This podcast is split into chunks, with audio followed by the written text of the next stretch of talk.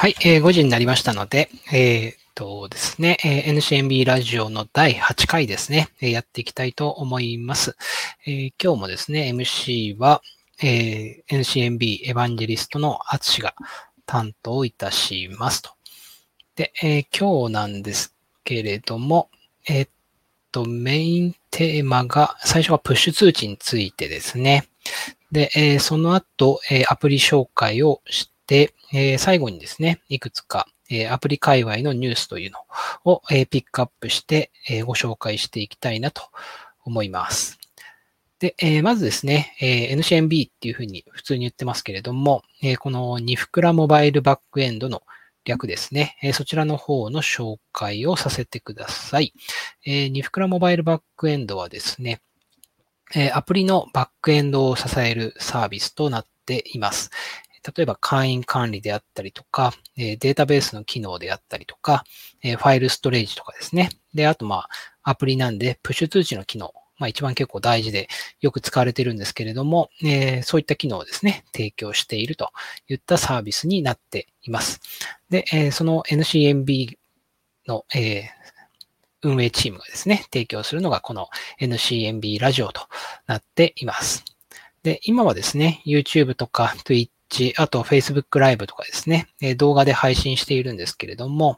え、特にですね、え、耳だけ傾けていただければ十分で、え動画は見ていただかなくても大丈夫です。で、同じ内容はですね、後日、えー、と MP3 ファイルにして、ポッドキャスティングでも配信していきますので、えー、ぜひこれまでの回ですね、まあ今回が8回ということで、約2ヶ月ぐらいやっておりますので、えー、以前の回をですね、こう、聞きたい方は、えー、ぜひ、えー、NCMB のえー、コンパスのページにも、え、リンクがあるはずですね。え、そちらの方から、え辿っていただければ、過去のポッドキャスティングで、えご覧ご、ご覧じゃないですね、え聞いていただくことできますので、ぜひ、え聞いてみてください。はい。で、えー、ニフクラモバイルバックエンドはですね、ツイッターアカウントがありまして、えー、ニフクラウドアンダーバー MB というアカウントになっています。えー、Facebook の方はですね、アンダーバーが対応していないので、えー、ニフクラウド MB という、えー、名称で URL でやっておりますので、ぜひそちらの方の、えー、フォローとかですね、えーと、いいねなどをお願いいたします。で、ツイッターの方はですね、えー、シャープ NCMB というハッシュタグでやっておりますので、えー、ぜひ、えそちらの方ですね、ツイートいただけると嬉しいです。はい。で、えー、時々ですね、オーディオが入っていなかったりする場合もあったりするんですけど、今日は大丈夫ですね。はい、やっていきたいと思います。はい。あとはですね、え NCMB のコミュニティをですね、Discord の方でやっております。こちらはですね、主に、えハンズオンであったりとか、ウェビナーとかですね、そういったものを配信するのにも使っているんですけれども、えー、このラジオもですね、その Discord の中でも配信はしております。え、そちらも合わせてですね、 connpass のページの方に URL が記載されておりますので、えー、ぜひ、えアプリ開発とかですね、え、まあ、NCNB のバックエンド周りとかに興味がある方はですね、その Discord の方に参加いただければ嬉しいです。はい。で、えー、今日のメインテーマが、まずプッシュ通知についてというところなんですけれども、おそらくですね、えー、プッシュ通知機能は、えー、NCNB を使ってくださっている方々の多くの方に利用されているんじゃないかなと思いますね。最近はなんかデータベースも、えー、データストアって言ったりするんですけど、データストアというのが正式名称なんですけれども、まあデータストアもですね、えー、使ってくださっている方増えているんですけれども、やっぱりプッシュ通知メインで使われている方は多いのかなと思います。で、えー、このプッシュ通知機能なんですけれども、えー、無料ユーザーの場合で月100万回、エキスパートプランで、えー、月1000万回までが無料で、え利用可能となっています。で月10万回っていうとですね、どのぐらいですかね。うん、例えば、100万割る、うん、利用ユーザー、プッシュ通知を許可している人が、まあ、単純に1万ユーザーいたとしたら、まあ、えー、1ユーザー月100回送れるということになるんで、まあ、それを30日で割ると、1日3回ぐらいですかね。まあ、えー、メッセージングアプリでもない限りは、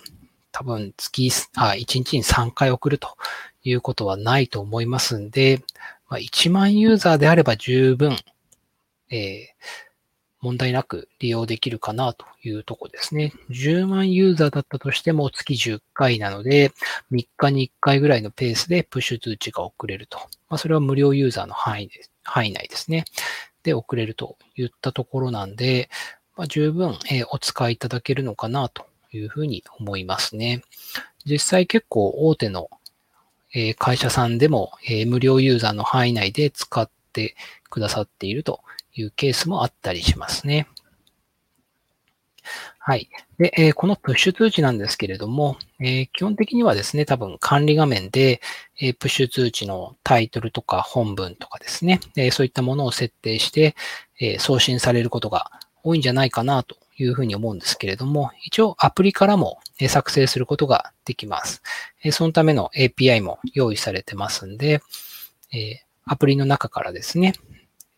うんと、デバイストークンとかを指定して、え送信すると、プッシュ通知を作成するということもできます。ただ、この場合ですね、えそのデバイスからえ、他のデバイスに対して直接プッシュ通知が送られるというわけではなくて、えー、ニフクラモバイルバックエンドのサーバーを介してですね、プッシュ通知が送られるという仕組みになっています。で、ただですね、このアプリの方から API で作成されるというのがですね、あまりこう、良くないというかですね、それをやりたくないという場合も当然あるかと思いますので、えそれはですね、制御することができます。えアプリからの作成を許可しないという設定をしてもらえればですね、えアプリからは作れなくて、管理画面からだけプッシュ通知が作成できるというふうに設定することもできます。で、あとですね、最近のアップデートで言うとですね、えー、iOS の P8 認証キー、えー、P8 認証キーに対応したので、えー、今まではですね、P12 で、え証明書を作成して、えそれがですね、まあ、え確かあれ1年ですよね。まあ、毎年、その、証明書をですね、アップデートする必要があったと思うんですけれども、え、最近はですね、その P8 認証キーを、えー、一度作成してしまえばですね、え証明書の更新っていう作業は不要になりましたので、まあ運用は随分楽になったんじゃないかなというふうに思いますね。なんか証明書が切れていて、プッシュ通知が送れなくなったとかですね、えー、届いていないみたいな状態にならなくなったので、まあ、ぜひこの P8 認証キーのえー、プッシュ通知形式に、え、移行してほしいなというふうに思いますね。で、あとちっちゃいとこだとですね、プッシュ通知の内容をテンプレートで保存することができるようになっています。まあよく繰り返し繰り返しですね、送るようなプッシュ通知の内容であればですね、一回テンプレートとして保存しておいて、それを呼び出して使い回すということができるようになっています。で、あとですね、地味なところだと、えー、セグメント配信っていう機能がですね、あの、プッシュ通知でよく使われるんですね。まあ、セグメント配信を指定しないと、えー、デバイストークンを登録している全ユーザーに対して同じ内容が送られるという状態になってしまうんで、まあ、それだとですね、なかなかその、タップしてくる率であったりとか、まあ、プッシュ通知がだんだん、えー、めんどくさくなって、プッシュ通知を許可しないみたいに設定されてしまう可能性があるので、なるべくそのセグメントを絞り込んでですね、ユーザーにとって最適なプッシュ通知を送っていく必要があるかと思うんですけれども、そのセグメント配信ですね。例えば、まあ、女性とか30代とか、え、地域どこどこに住んでいる人とかですね、過去にどこにチェックインしたことがある人とかですね、まあそういったセグメントを絞り込む機能ですけれども、この場合、え、条件をですね、大抵、え、インストレーションズのクラスに追加しておいてですね、え、その条件で対象を絞り込んで配信するといった感じになります。よくこういった質問聞くんですけれども、え、その条件をどこにつけるんですか？みたいな質問に対してはですね、インストレーションズクラスに追加していくっていうのが基本になるかなというふうに思いますと。で、まだちょっと、えー、個人的にですね、試したことないんですけれども、多分これサブクエリーが使えるんじゃないかなと思ってまして、えー、サブクエリーを使った場合はですね、インストレーションズの、えー、デバイストークンかな、オブジェクト ID かな、えそのあたりをですね、え別なデータクラ、えデータストアのクラスに保存しておいてですね、そっち側で絞り込んで、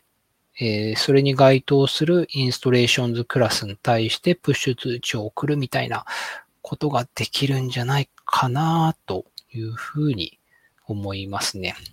まあそうすることによってよりデータを柔軟に管理することができると思うんですけれども、まあ今のところインストレーションクラスにですね、えー、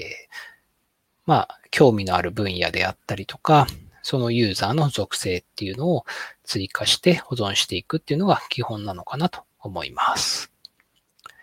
はい。あとはですね、えっ、ー、と、最近のちょっと、えー、機能がですね、まだ、えー、きちんと完了してないっていうところで、iOS13 以降で、えー、サイレントプッシュが使えないという状態になっています。えー、こちらはですね、えー、今、誠意開発中というところなので、まあ、現状はですね、注意していただければと思います。あとですね、えー、おそらくモナカアプリですね。モナカアプリではサイレントプッシュが使えないんじゃないかなというふうに思いますね。もしかしたらサイレントプッシュは遅れるんだけど、そこで何かこう、えー、コードをキックさせるみたいなことができないかなというふうに思いますと。このあたりが、えー、プッシュ通知の、えー、まあ、使い方であったりとか、あと最近のアップデートっていうところになりますね。はい。で、えー、続いてですね、えっ、と、アプリ紹介をしていきたいと思います。えー、こちらはですね、えっ、ー、と、皆さんから寄せられればぜひそれを取り上げたいというところもあるんですけれども、まずはですね、えー、ニフクラモバイルバックエンドの公式サイトのところにですね、えー、ニフクラモバイルバックエンドを使ってくださっているアプリの方がですね、登録できるフォームがありまして、えー、そちらの方に寄せられているアプリを紹介していきたいと思いますと。で今日はですね、まず、えー、ニンジャンプ、ニンジャンプというアプリですね。こちらを紹介したいなと思います。こちらはですね、Unity で使ってくださっている事例で、おそらくですね、ランキングの機能で使ってくれているというアプリになりますね。で、ニンジャンプっていうアプリはですね、タップで、タップだけで遊べるゲームなんですけれども、忍者が横スクロールで走っていまして、で、障害物をジャンプでかわしていくという、まあ結構シンプルな、えアプリですね。で、まあシンプルなんですぐ使うこともできますし、えー、やり方もですね、すぐ理解できるんじゃないかなと思います。で、えー、私が軽く試した時でだいたい1000メーターぐらいですかね。そのぐらいまで、えー、走ったんですけれども、えー、ランキングの100位ぐらいでもなんか4000メーター超えとか、えー、多分トップは6000メーターとか7000メーターとかそういうクラスの、データがゴロゴロしているので、なかなかその、え上位に食い込むのは難しいんじゃないかなと思うんですけれども、えルールはですね、とても簡単ですぐ覚えられると思います。えー、2段ジャンプとかできるのがですね、何の説明もなかったんで、えー、タンタンってこう、2回タップしたら、なんかたまたま2回ジャンプしてですね、2段ジャンプしてですね、えー、そこで理解できたっていうのはあるんですけれども、まあ、使い方はとても簡単で、えー、シンプルなだけにはまりやすいんじゃないかなと思いますので、この2ジャンプですね、えー、ぜひ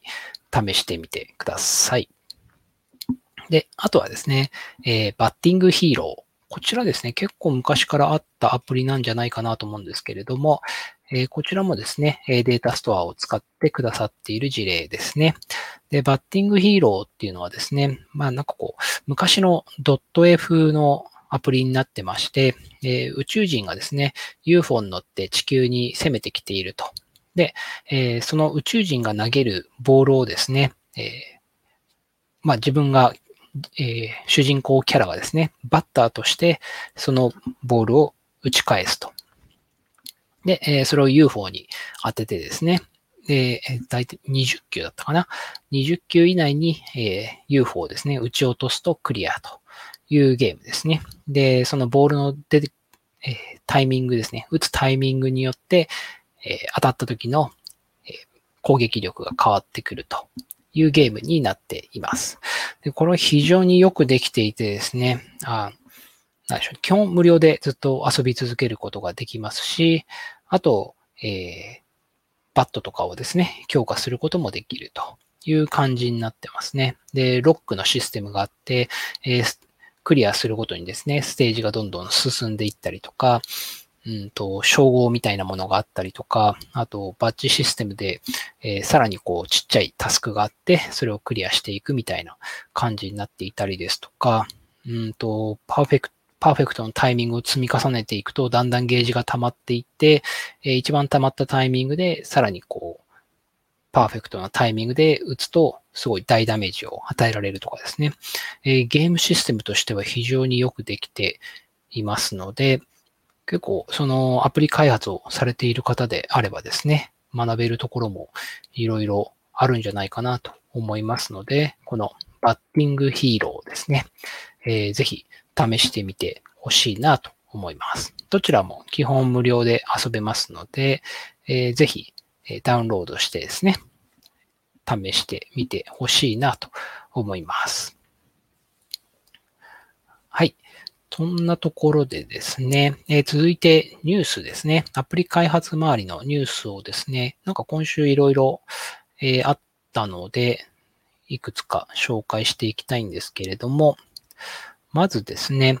えー、Google Play、えっ、と、まあ、Android の、Android アプリの開発者であればですね、よく使われているかと思うですけれども、Google Play の、え、アプリ配布形式がですね、これまでの APK から AAB、いわゆる Android アップバンドルですね、の形式に変わっていくというのがニュースになっています。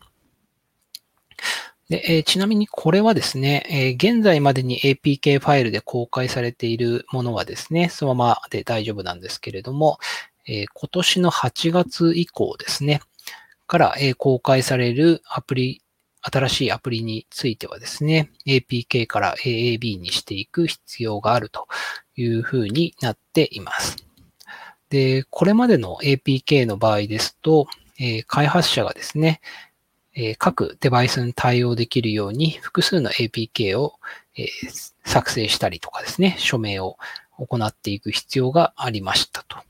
ただこの AAB にした場合はですね、え Google Play Store の方で自動的にそれを判別して利用中のデバイスに最適化された APK を生成してくれるようになりますと。なので、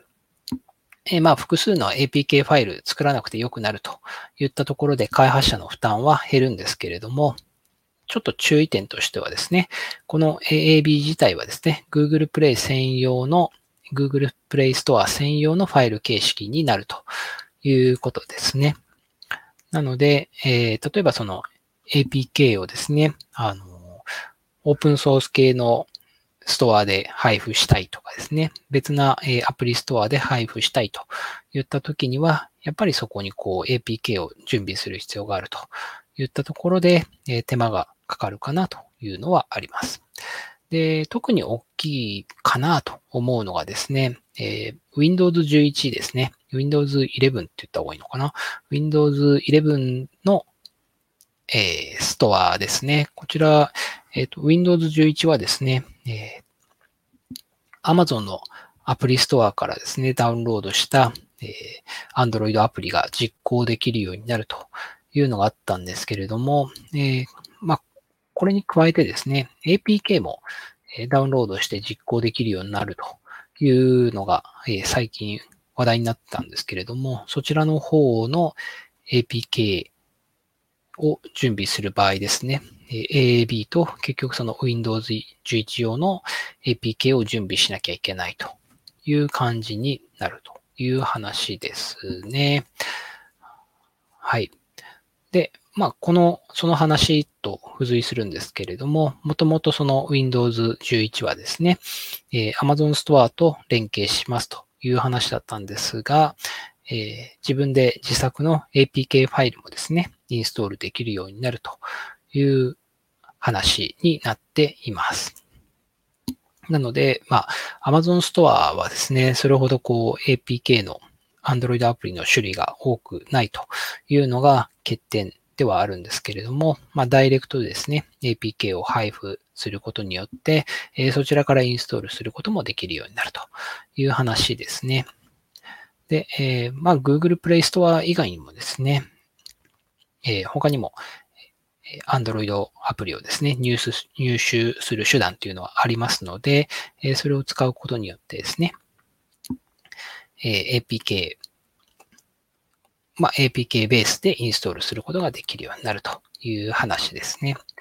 まあ、結構その Windows 11向けにですね、Android アプリを提供していくっていうのは、まあ、ありなんじゃないかなという気はしていますので、Android アプリの開発者であったりとか、あと、モナカとかですね、ユニティとかですかね、えー、そのあたりの、えー、マルチプラットフォームで動作する、えー、開発プラットフォームを使っている方にとってはですね、結構注目注目すべきところじゃないかなというふうに思いますね。はい。で、えー、あとですね、アプリ界隈で言うとですね、えー、Android とか iOS の、えー、コロナ陰性証明書アプリとかですね、ワクチンパスポートなどの話題が出てきていますと。で、Android はですね、そのワクチンパスポートを OS 標準で、え、提供するというふうに言っています。で、今のところ、とりあえずアメリカからですね、提供開始するというふうになっています。で、えー、iOS の方ですね。iOS の方はワクチンパスポート的な話はまだ出てきていない気がしますね。今のところコロナの陰性証明書アプリというのが、えー、各国で作れると。まあこれは、えっ、ー、と、何でしたっけ？えー、コロナの接接触アプリみたいなものがあったと思うんですけれども、まあそれに関連するようなものですね。で、このコロナの陰性証明書アプリというのは、信頼できる機関または、提携開発者に限って申請できるようにするというふうに言われています。まあ、これもまたどうなるかわからないんですけれども、多分まあ今回も Code for Japan とかが、えー、協力して作っていくんじゃないかなというふうに思いますね。えー、接触系のアプリについてはですね、まあ以前に、あの、ザマリンベースのものがですね、作られて、えー、それでなんかこう、どっかが開発を受託をしたとかですね、それがいくらかかったみたいな感じで、えー、さらに Android にプッシュ通知が届いていなかったみたいな感じの話題とかいろいろあったんで、まあ今回のそのコロナの陰性証明書アプリとかですね、そのあたりは、えー、まあ、適正な感じで進んでいくといいなというふうに思いますね。はい。続いてですね、えっ、ー、と、まあ、えー、なんかこう、アプリの広告を見ている、見たことがある方であればですね、よく見たんじゃないかと思う、えー、数字の低い敵から順に倒していくミニゲームですね。えー、こちらをですね、えー、実際に遊べるアプリが登場したと。